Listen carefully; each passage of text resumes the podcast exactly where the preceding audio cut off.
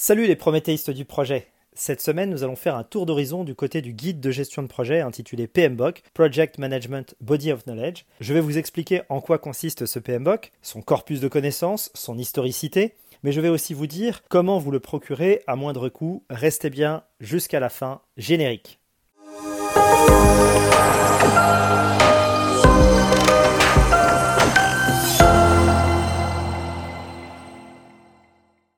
Pour comprendre l'utilité du PMBOK, sa finalité et ses principes, il convient de faire une petite distinction entre son standard et son guide de corpus des connaissances. Pour ce faire, je vous propose de réaliser une expérience de pensée. Imaginez la scène suivante. Vous entrez dans un supermarché pour acheter de la compote de pommes et vous arrivez en caisse. À ce moment précis, vous tendez le bras avec votre carte bancaire pour payer votre marchandise et là, patatras. Le caissier vous dit que votre carte bancaire n'est pas la bonne. Vous êtes très surpris et vous lui demandez pourquoi.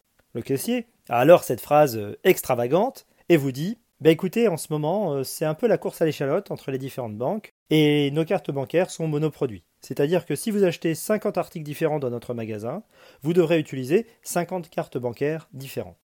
Entendez-moi, mesdames et messieurs, 50 cartes bancaires différentes. Et je vous ai retracé ici, dans cette expérience de pensée, une discussion tout à fait plausible. Analysons ensemble cette expérience de pensée. Vous conviendrez, mesdames et messieurs, que le jeu de libre concurrence comporte certaines limites, et notre vie de consommateur serait rapidement un enfer si de tels cas de figure devaient se généraliser. Pour pallier à ce genre de dérive, donc, les acteurs des différents marchés doivent se mettre d'accord sur des standards à utiliser pour proposer leurs produits ou services. C'est sur ce principe que nos cartes bancaires ont un format unique, par exemple une taille de 8,5 cm sur 5,3 cm. C'est sur ce principe, et pour faciliter notre vie d'usager et la vie des fabricants de cartes bancaires au passage, que lorsque nous enfilons des chaussures de taille 43, nous enfilons des chaussures de taille d'une taille de 27,6 cm. Lorsque des fournisseurs ne comprennent pas ce principe ou ne s'entendent pas sur ce principe, on en arrive à des situations baroques. Laissez-moi vous raconter une petite histoire l'histoire de la marque Sony contre JVC dans les années 80. Il y avait à l'époque une concurrence farouche entre les deux entreprises. Techniquement, Sony commercialisait des cassettes vidéo, les cassettes euh, Betamax pour ceux qui s'en souviennent, qui avaient un meilleur euh, rendu visuel que leurs concurrents euh, de l'entreprise JVC et qui commercialisaient les, les cassettes VHS. Mais JVC a accepté de prendre plus de risques que Sony à l'époque parce qu'ils avaient partagé leur format, le format VHS, leur standard donc, à d'autres concurrents, contrairement à Sony, qui, elles, souhaitaient protéger son brevet. Résultat des courses, quatre autres sociétés japonaises, concurrentes à Sony, commercialisaient la technologie VHS grâce à l'entreprise JVC. Ce format a alors rapidement été adopté par les ménages puisqu'il y avait beaucoup plus de magnétoscopes disponibles sur ce marché. Qui dit plus de magnétoscopes, dit plus de demandes, et donc plus d'économies d'échelle pour les fabricants, et donc plus de baisse sur les prix. C'est ce qui a définitivement enterré le format Betamax. Plus tard, Sony aura retenu la leçon, avec l'apparition du DVD. Elle entra en collaboration avec huit de ses concurrents pour proposer un format commun à tous, le DVD. Et là, cette fois, elle s'est retrouvée leader sur ce marché. Analysons ensemble cette situation. La standardisation. Pour des raisons pédagogiques, j'utiliserai de façon indifférenciée l'expression norme et standard. La standardisation, c'est la face cachée de l'iceberg. Et pourtant, comme vous le voyez, il y a des enjeux stratégiques commerciaux importants. Je fais une petite aparté. Pour des raisons pédagogiques, j'utiliserai les vocables normes et standards comme des synonymes, bien qu'ils ne le soient pas vraiment. Je les utiliserai donc de façon indifférenciée pour des raisons pragmatiques. Si toutefois ce sujet euh, vous intéresse, n'hésitez pas à me le dire en commentaire et je vous proposerai un article spécifique sur ce sujet. Je reviens donc à notre sujet de la standardisation. Dans le monde du projet, l'approche est totalement similaire. Toutefois, la standardisation n'est pas tout à fait la même. On parle de normes de système de management ou encore de normes d'organisation. Elles décrivent surtout des démarches d'assurance qualité ou des démarches organisationnelles sous la forme de lignes directrices. Alors qu'avec les cassettes Betamax, il s'agissait d'un standard plus contraignant, plus exigeant, avec un certain nombre de sigles, de conventions et de seuils de performance spécifiques. Si ce sujet vous intéresse, je vous invite à regarder la différence qui existe entre un règlement et une norme. Pour vous la faire courte, un règlement, c'est une obligation. Exemple, lorsque l'on rentrait dans un aéroport pendant la crise sanitaire, le règlement de l'aéroport prévoyait que les voyageurs portent un masque. C'était une obligation. S'ils ne la respectaient pas, ils étaient alors en infraction. Une norme, c'est aussi une affaire d'obligation, mais une obligation pour laquelle des fournisseurs se sont mis d'accord. Ils se sont assis autour d'une table pour décider, par consensus, de la meilleure conduite à tenir dans telle ou telle situation. Et certaines situations nécessitent des normes dites euh, fondamentales, des grandeurs, des symboles, comme des tailles de cartes bancaires ou des couleurs de feu rouge, euh, etc. Et dans d'autres situations, il y a des normes dites d'organisation, qui décrivent, elles, des processus de gestion de la qualité pour couvrir des systèmes de management de la qualité. La plus connue d'entre elles étant la norme ISO 9001. Dans le monde du projet, on est régulièrement confronté à différents arbitrages, notamment en matière de vitesse d'exécution, en matière d'exigence client, de changement, de coûts, de conflits, etc. D'un projet à un autre, la tactique employée ne sera pas du tout la même. Dans le domaine du nucléaire ou de l'aéronautique, par exemple, on n'aura pas du tout la même appétence au risque que dans une start-up. On ne prendra pas du tout les mêmes types de décisions d'un projet à un autre, même si les risques disposent de la même probabilité de surgir. C'est pour ces raisons, non exhaustives bien sûr, que l'Institut du management de projet, le Project Management Institute, qu'on appelle souvent le PMI, a décidé en 2004 de standardiser certaines approches de développement en matière de gestion de projet. Alors, le PMBOK existe depuis 1996. L'idée était que les chefs de projet puissent appréhender les différents événements de la vie d'un projet de façon similaire, au travers de principes d'action et de décision. On pourrait les traduire par l'essentiel de ce qu'il y a à faire dans une situation d'aîné. Le PMBOK, traditionnellement, est séparé en deux parties, avec d'un côté la partie guide du corpus des connaissances et d'un autre côté la partie standard. Selon les versions, la partie standard se trouve en première partie ou en seconde partie. Je vous laisserai regarder ça euh, euh, à tête reposée si ce sujet vous intéresse. Regardons ensemble la partie guide. La partie guide est la partie qui est souvent la plus stratégique, parce que cette partie euh, guide pourrait se comporter à une sorte de vieux sage, à un grand frère ou à une grande sœur qui apporterait ses meilleurs conseils pour appliquer le standard, les principes d'action et les principes de décision, et faire face à diverses situations. Il ne s'agit pas de normes sur des systèmes de management ni des méthodes figées, mais plutôt des recommandations, des conseils, euh, des bonnes pratiques, s'appuyant sur des milliers, euh, pour ne pas dire des millions d'heures de pratique de gestion de projet et des centaines de milliers de chefs de projet répartis à travers le monde depuis la création du Project Management Institute 1969. Alors, la toute première version du PMBOK est née en 1996. Celui-ci a été créé après plusieurs années de recherche euh, et d'expérimentation, et il comptait à l'époque 9 domaines de connaissances et 37 processus. Alors un domaine de connaissances, c'est quoi? C'est un thème qui va être euh, abordé pendant notre gestion de projet. Et il faut bien faire la distinction entre les thèmes qui touchent aux livrables et les thèmes qui touchent au management de ces livrables. Par exemple, si je dois fabriquer des chaussettes, il y a le processus de fabrication de mes chaussettes, et il y a le niveau au-dessus, et il y a la façon dont je vais manager le processus de fabrication de mes chaussettes. Quand on parle de thème, quand on parle de domaine de connaissance, plus précisément, on parle de ce, euh, de ce niveau de management-là. Alors il y en a plein, il y a la façon dont on va gérer euh, les ressources, la façon dont on va gérer les coûts, la façon dont on va gérer les risques, la façon dont on va gérer l'échéancier, etc. Et il y avait également des processus. Euh, il y avait à l'époque 37 processus. Les processus de fabrication de notre échéancier, ce qu'on appelle notre joli petit euh, diagramme de Gantt. Les processus de fabrication de notre budget. Les processus de fabrication euh, de notre registre des risques.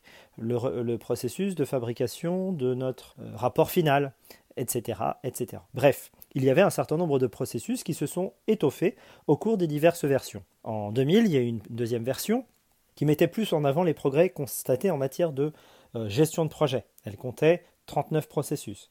Puis en 2004, il y a eu une espèce de tournant avec la troisième édition, puisque le PMBOK a réussi à faire reconnaître ces euh, différents standards de management de projet par l'ANSI, ce que je vous disais qui est l'équivalent de euh, l'AFNOR en France, l'ANSI signifiant American National Standard Institute.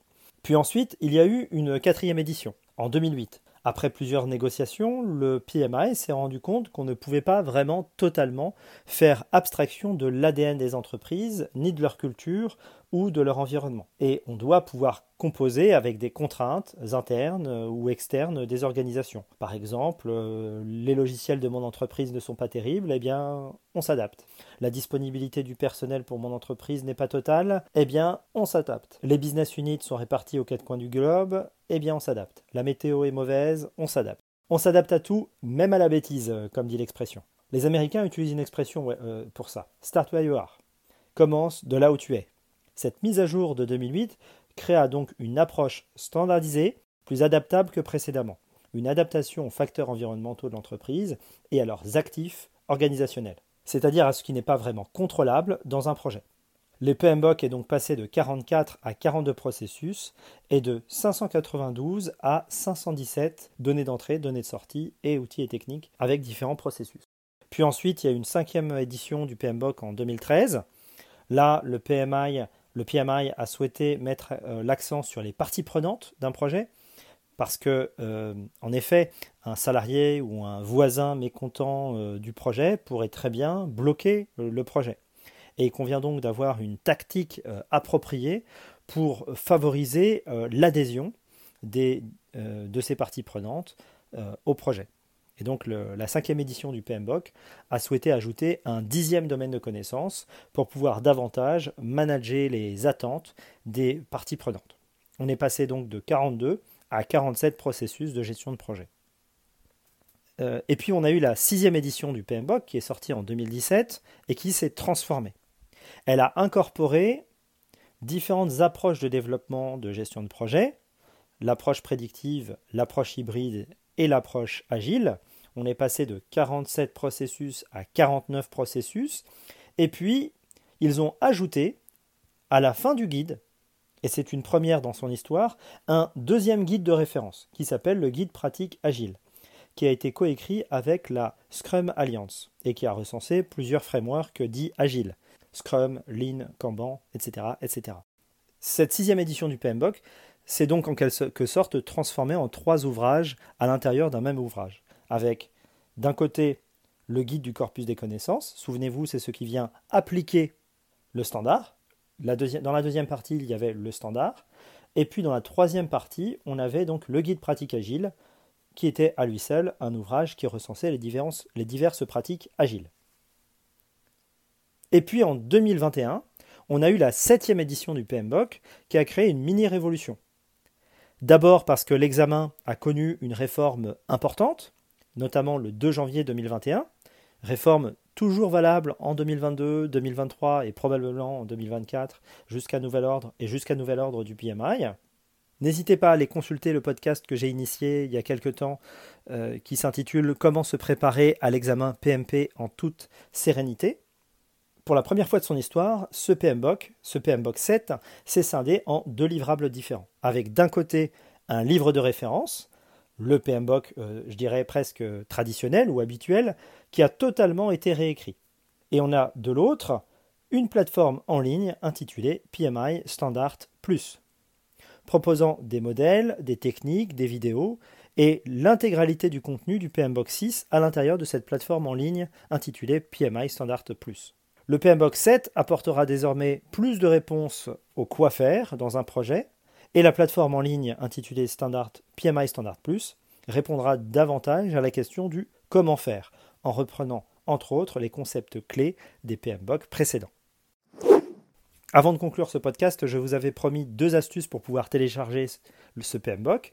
Alors pour le télécharger gratuitement à la fois la version 6 et la version 7 du PMBOK en français et ou en anglais sur votre ordinateur, la meilleure chose à faire est de devenir adhérent, adhérent du PMI. Pour ce faire, il vous suffit de vous rendre sur le site internet de l'association en tapant pmi.org, pmi.org sur un moteur de recherche comme Google et vous trouverez facilement la référence. Votre adhésion vous permettra entre autres de télécharger la version numérique gratuitement. Si vous préférez avoir une version papier du PMBOK, c'est-à-dire une version physique, mais de vous à moi, la version numérique suffit largement. Mais si vous préférez quand même avoir la version physique du livre, euh, vous pouvez l'obtenir en tant que membre du PMI euh, avec une remise de 40 à 50%. Pour ce faire, il faut vous rendre chez un site partenaire du PMI qui s'appelle eurospanbookstore.com. Je vous ai mis le lien pardon, de cette boutique sur mon site internet que vous connaissez maintenant, hein, Prométhée, P-R-O-M-E-du-6-T.com. C'est le même nom que celui de la chaîne du podcast.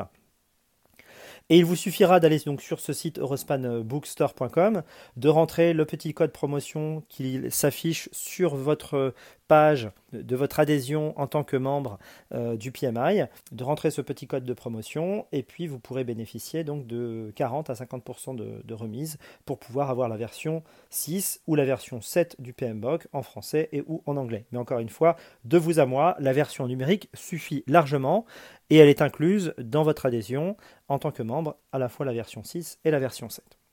Astuce numéro 2, si vous souhaitez obtenir le PMBOK 6 euh, ou 7 par vos propres moyens, la version euh, physique du livre, sachez que vous pouvez aussi tenter de vous procurer des versions d'occasion euh, du PMBOK. Il existe de nombreux sites marchands où vous trouverez des guides PMBOK d'occasion, par exemple sur le site leboncoin.fr ou .com, sur le site rakuten.com ou .fr ou momox.com ou .fr. Voilà les amis, nous sommes déjà arrivés euh, euh, au bout de ce podcast. Pour conclure, je vous dirais que l'histoire du PMBOK euh, nous prouve qu'il s'agit surtout d'un référentiel dynamique qui cherche à s'adapter au mieux aux nouvelles pratiques de gestion de projet qui sont elles-mêmes calquées sur les diverses mutations de la société. Hein, le PMBOK, ce n'est pas une méthode figée, mais plutôt un recueil de bonnes pratiques qui permettent de satisfaire les exigences de, diverses parties prenantes d'un projet. Je dirais euh, qu'il n'est pas forcément utile de le lire d'une traite, il vaut mieux le lire au fur et à mesure en méditant sur ces différents principes d'action et ou de ces décisions, euh, un peu à l'exemple d'un livre de chevet euh, ou d'un vademecum qu'on consultera ou qu'on consulte progressivement. Attention, si vous souhaitez préparer la certification PMP, retenez que le PMBOK n'est pas le seul guide de référence pour vous préparer. Pour en savoir plus sur ce sujet, je vous invite à écouter ou réécouter le podcast intitulé Comment se préparer à l'examen PMP 2021 en toute sérénité. Voilà, amis prométhéistes du projet, c'est déjà la fin de ce podcast. Je vous souhaite à tous d'excellentes révisions, d'excellentes réflexions et peut-être à très bientôt pour de prochaines aventures. Je vous souhaite le meilleur pour contribuer à un monde meilleur. À très bientôt.